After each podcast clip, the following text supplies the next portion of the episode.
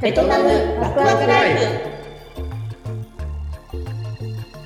ベトナムライフをもっと楽しくするポッドキャスト、ベトナムワクワクライフ、略してベトワク。皆さんはじめまして、MC を務めます、日教塾のかなです。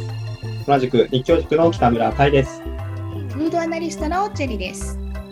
ベトナムワクワクライフは、ベトナム在住歴10年を超える人気フードブロガーチェリさんと、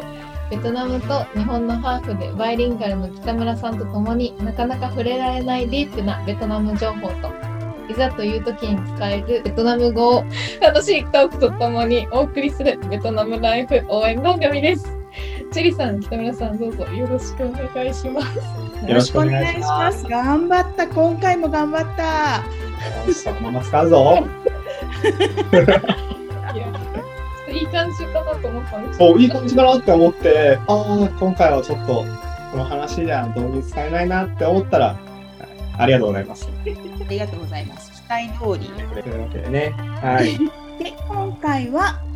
聞かせていただけますでしょうか。旧正月はい、そうです。近づいてきてますね。はい、そうですね。これがまあでも住んでみるまですっごくピンとこなくって。あ、そうなんですか。はい、日本では本当にあの中華街が若干にぎわうくらいで中華街がない地域っていうのは旧正月ってものすごく意識しにくいんじゃないかなと思うんですけどかなちゃんとかどうです？旧正月はなんか中国のものって思ってましたね、うん。ベトナムに行くまで。うん。でもベトナム行ったら、もう旧正月やっぱりこう2月大イベントですよね。うん、お祝いをするお正月って感じで、今はもうだいぶ慣れてきましたね。ちょっと日本人からするとずれてる感じしますよね。うん、あの日本人的なお正月を終わって新年になったらそれがイコール、えー年末っていうねうんうん、年末ね。2回続けて経験するみたいな。いや、ほんとそんな感じです。うんでも東東南アジアだと多分旧正月を意識しないところの方が少ないくらいですよね多分。ですね。そうですね。で、全マレーシアとか中華、いわゆる華僑の人たちがいる場所は、もう大々的にやるイメージありますもんね。ですよね。まあ日本はかなりこうアジアにありながらもすごいこう旧正月に関しては知らなさすぎるというか実感がなさすぎるなっていうのはこっちに来てからすごい感じました。そうですね。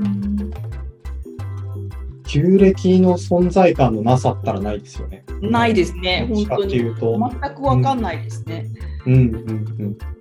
なのでこうべホーチミンに来てからその旧正月前のざわざわした感じ？こうみんながもうわたわたし始める感じそう。あのまさに師走みたいな雰囲気と、かつその日本人とか外国から来ている人は街に残ってもしょうがないので、うん。そのコロナの前は旅行の計画をしたりとかうん。うん。なんだかんだですごいそれはそれでざわついてて。うん。なんかこう気ぜわしいなっていうのがすごく感じられる時期かなと。うんうんそうですよね。旧正月。まあそもそもね、こう、ベトナムだとやっぱ、そういう長期の休みっていうのは、やっぱあんまりないですし、結構は、まあ、社会人になってもお盆とお正月って、まあ、2つありますけど、ベトナムだとそれこそもう社会全体でこうお休み取りましょうっていう風になるのは旧正月ぐらいしかないですしね。うんなので、こうその2つをくっつけてその旧正月にを過ごすみたいな感覚ですよね。だからやっぱ一大イベントだなっていう感じはすごくします。ね。なんか最近は少し変わってきてる感があるんですけど例えばはい私がホーチミンに来て10年前とかは聞くところによるとその旧正月テトの時に実家に帰らせてくれない会社だったらもう辞めるとかあうんうんうん。あのそのね旧。正月絶に。田舎に帰ったら里心がついちゃってそのまま退社してこっちに戻らないとか、えーみたいな話が結構ありましたけど、あれは割と昔は本当だったんですか？割とまあ、あの、本当というか、当たり前というか。ああ、そうなんだ。はい。うん。最近だからそれが少なくなってきたというか、まあ、対策がしっかりしてきたのもあるし、こう、意識も変わってきたっていう部分で、こう、昔ほど、こう、やっぱ大混乱にはならないって言ったらいいんですかね。うんうん、それがやっぱり、うん、まあ僕が知ってる限りだと、もうそういうのは、まあ、ほぼほぼ当たり前というか、それを前提に動いている人の方が多かったですね。そもそもその旧正月の意識がない日本人からすると結構衝撃的な話だったりして、あこういうのはちゃんとこう勉強しとかないと、私なんかの立場は全然いいですけど例えば会社を運営される方とかはびっくりされるだろうなと思って。うん、結構なんか日本人の方でベトナム行ってベトナム行くとやっぱお祝い事多いじゃない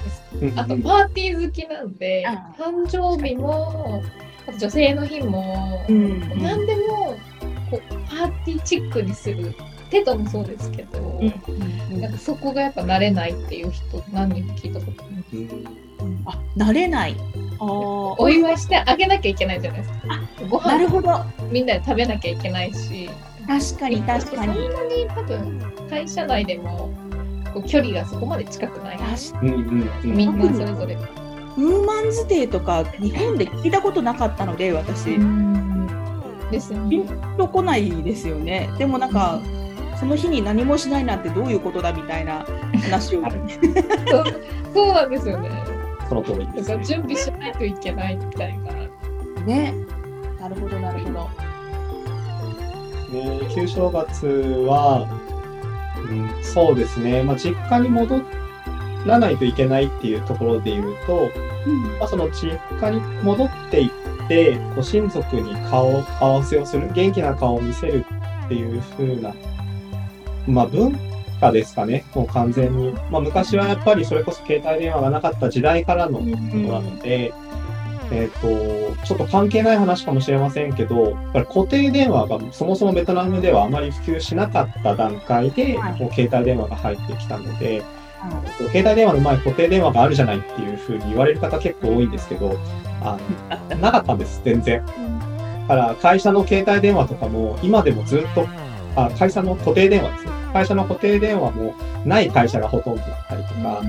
もう携帯電話しか置いてないところが多かったりするのも、それの名残なんですけど、あの、やっぱ電話がある時代がそんなにこう、なかった。それがこう、ガーって普及したのが2000年代に入ってから、ここからちょっとずつこう旧正月の価値観とかも徐々に変わってきた感じはあるんですけど、あそうだ電話もできないし、まあ、手紙もまあ届くかわからないし、はい、やっぱ連絡ができない。中で旧正月そう帰らないっていうのはやっぱ心配させるしこうやっぱなんか悪いことしてるじゃないですけどこう苦しい状況にいたりするんじゃないかとかあの悪いことしたんじゃないかとかもういろんなこうプレッシャーだったりとかあるんでやっぱその時期に帰って会うっていうのはすごく大事なイベント。数少ない生存確認のそうですね。まあまあ、純粋に会いたいですよね、ご親族だったら、仲のいいご親族。そうですね。はい。で、やっぱり、あの、僕の父親の世代とかもそうなんですけど、うん、父親の世代っていうと大体1960年代か、まあ、もっと前の50年代とか、その辺の生まれの方なんかは、兄弟めちゃくちゃ多いんですよね。でそうすると親族も多くって、で結局育った家の周辺だったりとかの、結局その関係人数がめちゃくちゃ多いですね。なるほど。なるほど。そうですね。で、そうすると、やっぱ1人2人いないだけで、こうそのまあ、噂話というか、あの子はどうしてるんだと。どうしてるんだみたいな形で。元気なのかと。はい。そういう話が盛り上がったりとか、で、旧正月でこう、里心がついていなくなるっていうのも、まあ、いろんな話があるんですけど、うん、帰って親戚から、ちょっとお前こっちで、うちの会社で働いてくれないか、ちょっと手伝ってくれないかっていうふうに、こう仕事の話とかで、言われた時に親戚だからちょっと断りづらいのもあるし、こうやっぱり都会に出て仕事して大変な思いとかをしてると、まあ、こっちに戻りたいなっていう気持ち、それも重なって、そのまんま田舎に残ってしまう。なるほど、なるほど。はい。あとは、まあ、親戚の誰かがちょっと病気になっちゃって看病しないといけないって、誰が残る、誰が残るって言って、うん、そこの力関係の中で、結局、若い人にこう、お前がやれって言われて、もう残らざるを得なかったりとか、もう本当にいろんなことが、やっぱ人数が多いので、その分いろんなことが起きるんですけど、あの、そういう一大イベントなので、そういう出会いがあって、縁があって、移動しちゃう。それをお知らせしないで、そのまんま帰ってこないとかっていうのはあったっていうふうに、はい、聞いてますね。なので、まあ、そういう、そういうなんかすごい一大イベントというか、うん、まあ昔は日本もね結構ボンクで正月はねちゃんとこう実家に帰るのが普通みたいな時期って割,、割と最近までありましたもんね。そうですね。今でもやってる人は、ね、うん、帰れるんだったら帰りましょうみたいなこともあるだろうし、まあそれもやっぱりでもさっきのあの電話携帯電話の普及でっていうのはちょっと盲点でした。あんまり考えたことがなかった。確かに、ね、連絡手段が密になってくると使いやすくなってくるとまあ大変な規制っていうのは徐々に減ったりとかもするのかもしれないですね。うん、ねそれこそもうベトナム結構 Facebook 使う人数が多いっていうので有名だったりしますけど、そういうのも関わってきてると思うんですよね。こう日常生活を上げたりとか、ね、こう自分がこうパーティーしたりとか楽しい生活してるよっていうのが親戚に伝わってるっていうのはすごく大事なことで、でそれでその代わりにちょっと今回実家に帰れないけどっていうのが許されてきてるっていうふうにも捉えられると思います。なるほど。はい。まだ私が昔そのマレーシアに行ってた頃はあのそのフェイスブックとかそういうのって全然普及してなかったんですけど確かにその生存を知らせるために元気にやってるよっていうのを全員にメールを送ってたら大変だったからそれがこうブログを始めたりとかブログの前身のメールマガジンとかを立ち上げたりしたのの動機でしたそういえば。ああ、そうだったんですね。まあ、あれだと一斉配信ができるから、メールマガジン一斉配信ができるから、その一人一人に送らなくていいっていうのがあって、知り合いにこれ登録して登録して登録してって言って、毎日元気にやってるよみたいなの。なそうだそうだ、それが動機だったから、多分そのベトナムでの Facebook の普及っていうのの動機に十分ありますね、それね。うんそうですね。だからその親戚関係の安否を確認する。まあ、僕は Facebook 始めたのも、どっちかっていうと親戚関係の、こう、あの、確認みたいな、はい、連絡手段っていうところももちろんあったし、ですね。でも10年くらい前ですね、多分。Facebook とか Twitter が解禁で、私がこっちに来る来ないの時に、やっと自由になるよみたいな話があって、その前はちょうど住むことを決める前に何回か様子見に来ていた時はあのカフェによっておそらくその契約会社とか通信会社とかによるんだと思うんですけど、使えるところと使えないところがあったんですよ。ありますし今でもあのたまにそそれこそベトナムから見れないウェブサイトとかは結構ありますああまあまあまあそうですね、うん、そうですね。はいこうネットのサイトによって制限されるっていうのがすごく衝撃的だったのは覚えてます。そうですね。だから徐々にベトナムに入っていったっていう感じですね。でも Facebook が10年でこんなに盛んになってるっていうすごい話ですね。すごい話ですよね、本当に。ね、もうなくてはならないツールじゃないですか。はい。そして Facebook を多分あまり使われていないであろうかなちゃんがきょとんとした顔をしている。あんま使わないよね、日本の方はね。そうですね、まあ、それこそベトナム行ってから使い始めたかなって感じ、うん、まあ、私もそうです、私もそうですね。うん、なんか、そもそもこう Facebook のあり方がこう日本とベトナムで違うんだなっていうのを今すごい考えてて なんかすごいぴょとんとしちゃいました。画面になんか点点点っていう感じの空気が流れててごめんね置き去りにして。置き去りにされてる人がいるっていうのがね、大事ですから。ああ、なるほど、伝わらないのかって思いながら。あー確かにそうね、そうね。おじさんとおばさんの会話になっちゃうからね。はい。もうこの、ああもうなんかだからこそまあベトナム人の子ってこうなんか普段あったこととかここ行ったよあれ行ったよとか本当に細かく投稿投稿するじゃないですうんか。えそれにはちょそういうちゃんと裏付けがあるんだなみたいな。固定固定電話がなかったっていうのは日本人には想像しにくいですもんいやね。本当にそうだとしづらいですよあね。とその生存確認ってところでもやっぱりどうしても日本はこの固定電話っていうのに多分依存してたところがあった、長かったのかなと思ったので、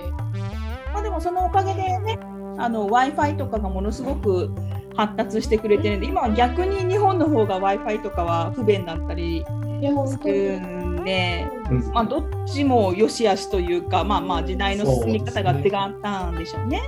うんまあさっきにちらっと言ったので言うと、やっぱ電話の前は多分日本は郵便があったと思うんですよね。あだから手紙もこう送ったらまあ大体届くだろうっていう信のがある頼と思うんです信頼がおける日本の郵便。はい、そうですね。そねれはもう正直信用は、ねうん。それこそもう本当に固定電話の前の時代とかになっちゃうと、うん。まあ僕はそれをね、体験したわけではないんですけど、信用できるかって言ったら、おそらく個人がこう手紙をこう送り、会うにはちょっと信用できないかなとはうん。思うんで。すね。市内に送ったハガキが3回届かなかったことがあります。ああ、え、それはいつの？えーっとですね、10年くらい前と、3えーっと7年、5年ぐらい前までかな。あ以降、以降、郵便は極力使わないようにしているので、信用がたわいが。もないハガキだからよかったんですけど、うんうんこれがちょっと重要なものだったりとかするとね、非常にヒヤヒヤする感じ。そうですようんね。そういうのも関係ね。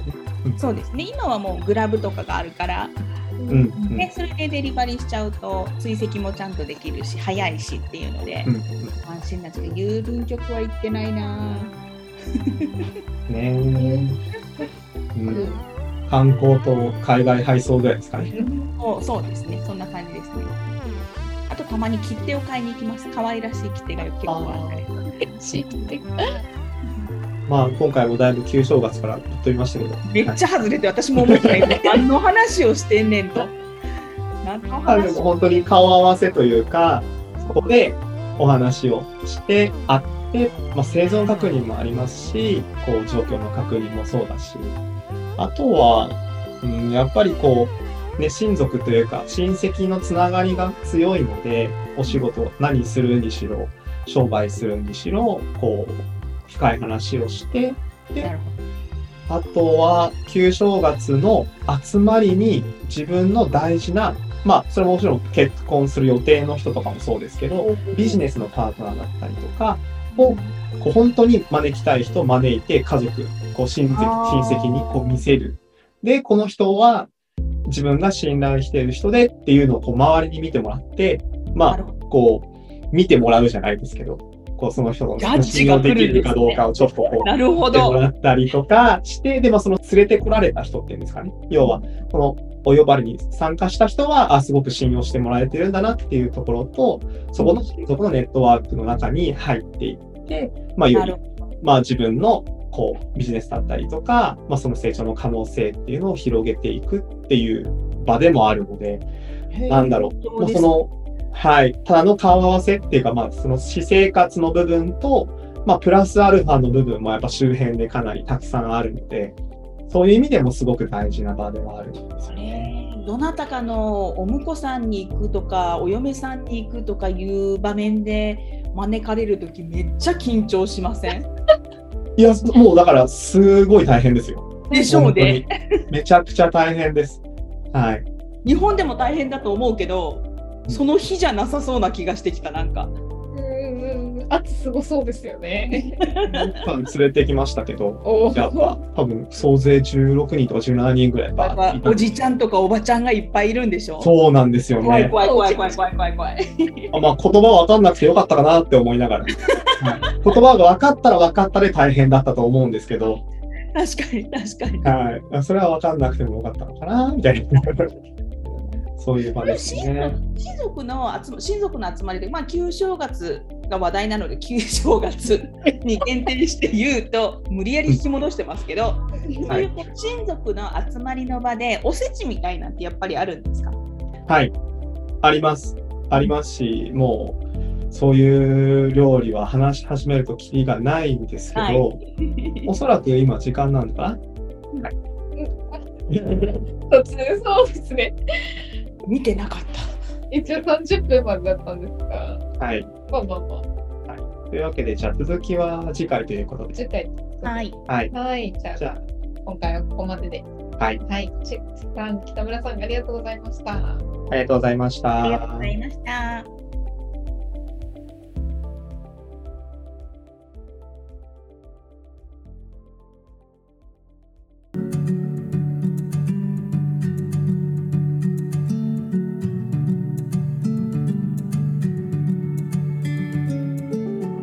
ワクワクライフは皆さんからのお便りを募集しています。ベトナムに関するものであれば何でも OK 番組に関する感想や3人への質問や相談など